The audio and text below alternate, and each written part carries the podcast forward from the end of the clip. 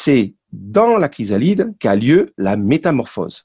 Il faut savoir que si on ouvre une chrysalide, on va s'apercevoir que à l'intérieur, on a une espèce de gel. C'est-à-dire que tous les organes de la chenille vont se liquéfier pour se réorganiser en un nouvel organisme qui va être le papillon. Cette petite pointe d'accent appartient à Lionel Carles, le conservateur du château de Tourette-les-Vins. Ce château du XIIe siècle est situé sur les hauteurs du beau petit village du même nom, Tourette-les-Vins, situé à 12 km de Nice. Et j'ai connu ce château, sa magie et son conservateur, Lionel, grâce à la curiosité de mon petit frère Pierre, qui est un jour allé se balader là-bas. Je raconterai cette histoire dans un instant. Le château est un lieu culturel, de partage, où piaillent des enfants et d'autres visiteurs de 7 à 77 ans. Les curieux bruissent et papillonnent ainsi tous les après-midi, car le musée est fermé les matins et le lundi.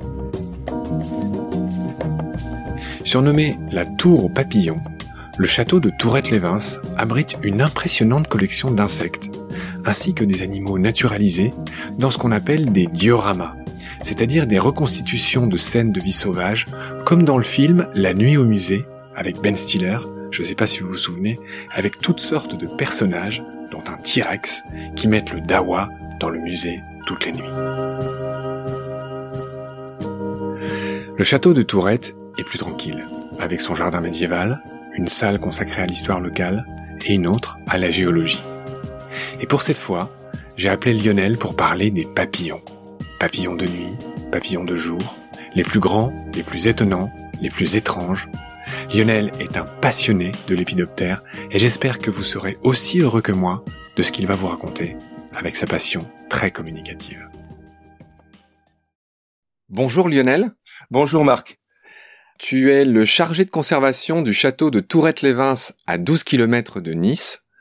Là encore, j'aime beaucoup la manière dont j'ai été mis en contact avec toi. C'est tout simplement mon frère, Pierre, que je salue au passage, qui visitait ce château, qui vous a rencontré, et qui est mon premier fan de baleines sous gravillon, et qui m'a dit, j'ai rencontré deux types merveilleux qui ont des collections d'insectes de dingue. Il faut absolument que tu les appelles. Ces deux-là sont des passionnés, et ils vont faire de super euh, invités pour baleines sous gravillon. Et donc je suis ravi parce que sitôt dit, sitôt fait, hein, ça c'était il y a quelques semaines, bim, et là on est avec vous. Et donc je suis ravi d'être avec toi, de te connaître, là je te vois via Zoom. Je fais votre connaissance. Alors, il faut aussi dire que vous êtes deux dans ce château à travailler ensemble. Donc il y a toi Lionel et il y a Hugo. Toi Lionel, aujourd'hui, avec toi, on va se parler des insectes, parce que tu es un naturaliste, tu es un amoureux de la nature, tu as une grosse passion pour les papillons en général, mais comme moi, tu, tu aimes et tu es intéressé par tous les animaux. Donc avec toi, on va parler des papillons, des lépidoptères. Et puis juste après, je vais interviewer Hugo, qui lui va me parler des coléoptères. Ça fait deux grands groupes euh, très importants dans le monde des insectes. Alors avec toi, on a dit qu'on allait parler des papillons. Les papillons font partie d'un ordre, l'ordre des lépidoptères. Donc lépidoptère vient du grec lépis, l'écaille, et ptéron, l'aile. Donc en résumé, les papillons, on le sait, tu le sais mieux que personne, ont des ailes qui sont faites d'une multitude de petites écailles. C'est pour ça qu'il y a comme une poudre quand on touche les ailes d'un papillon. Ce sont ces petites écailles. Donc je disais, c'est l'ordre des lépidoptères. Il y a environ 170 000 espèces de papillons dans le monde, papillons de jour et papillons de nuit. Il y en a environ 5000 d'après les chiffres que j'ai en France. Est-ce que mes chiffres sont corrects? Oui, on est à quelque chose près, c'est ça, oui. Pour finir le portrait global des lépidoptères, euh, ils sont assez lointains, ils datent à peu près du temps des dinosaures, ils ont 200 millions d'années.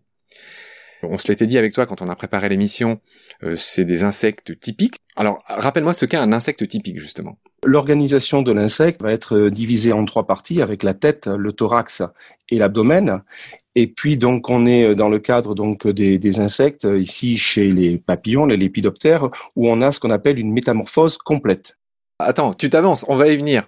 Je voulais juste que tu me rappelles et tu l'as fait que voilà les insectes dont l'étymologie a à voir avec le fait qu'on peut les couper. Insecte vient de là, section. Les insectes, contrairement aux araignées, ont trois paires de pattes et deux paires d'ailes. Ça, c'est un peu la définition basique de l'insecte. On va reparler de cette histoire de métamorphose complète le cycle de vie d'un papillon passe par quatre stades. Tout débute par un œuf, hein, donc il va y avoir une ponte euh, qui va être réalisée par la femelle. La femelle va déposer les œufs sur un support qui est généralement un support végétal, qui va servir d'aliment à la larve du papillon, qui est en fait chez les papillons une chenille.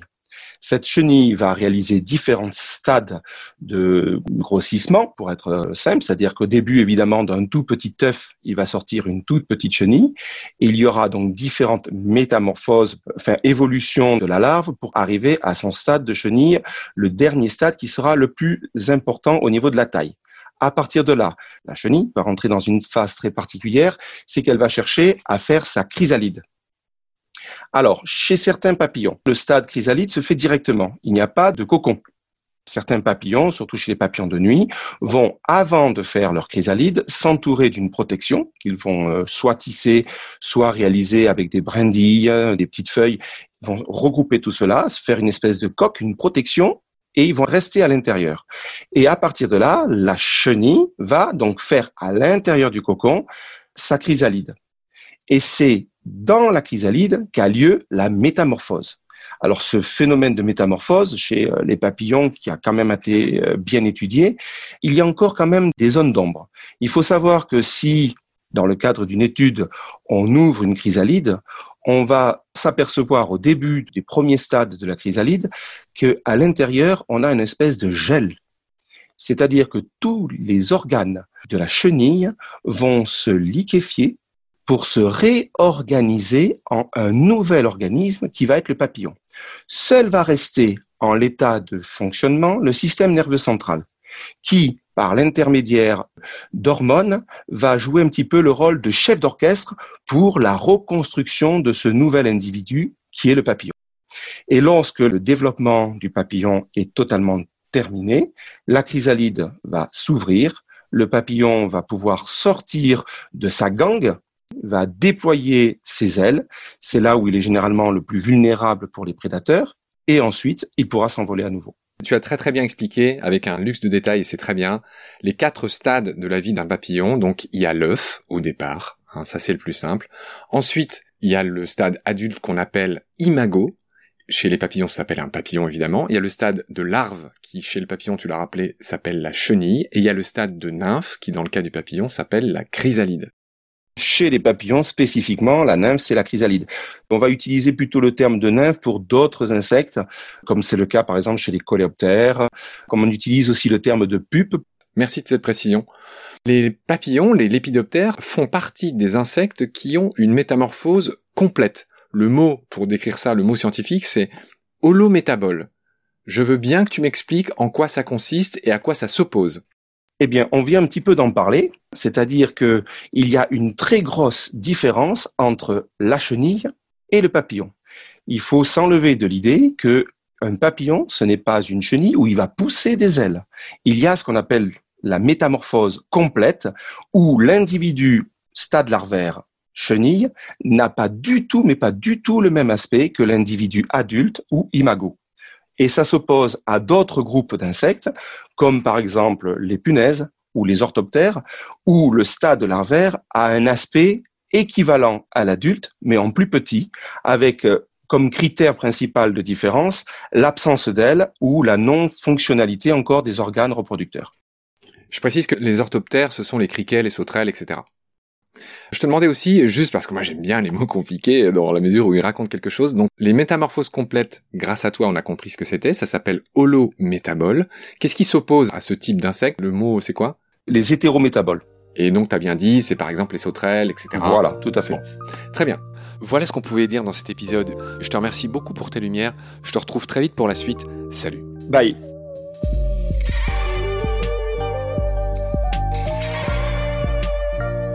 C'est la fin de cet épisode. Merci de l'avoir suivi. Pour continuer, nous avons besoin de votre soutien. Vous pouvez vous abonner à nos podcasts, partager les liens, devenir adhérent de l'association BSG ou encore faire un don sur Helloasso ou sur Tipeee. Grand merci par avance.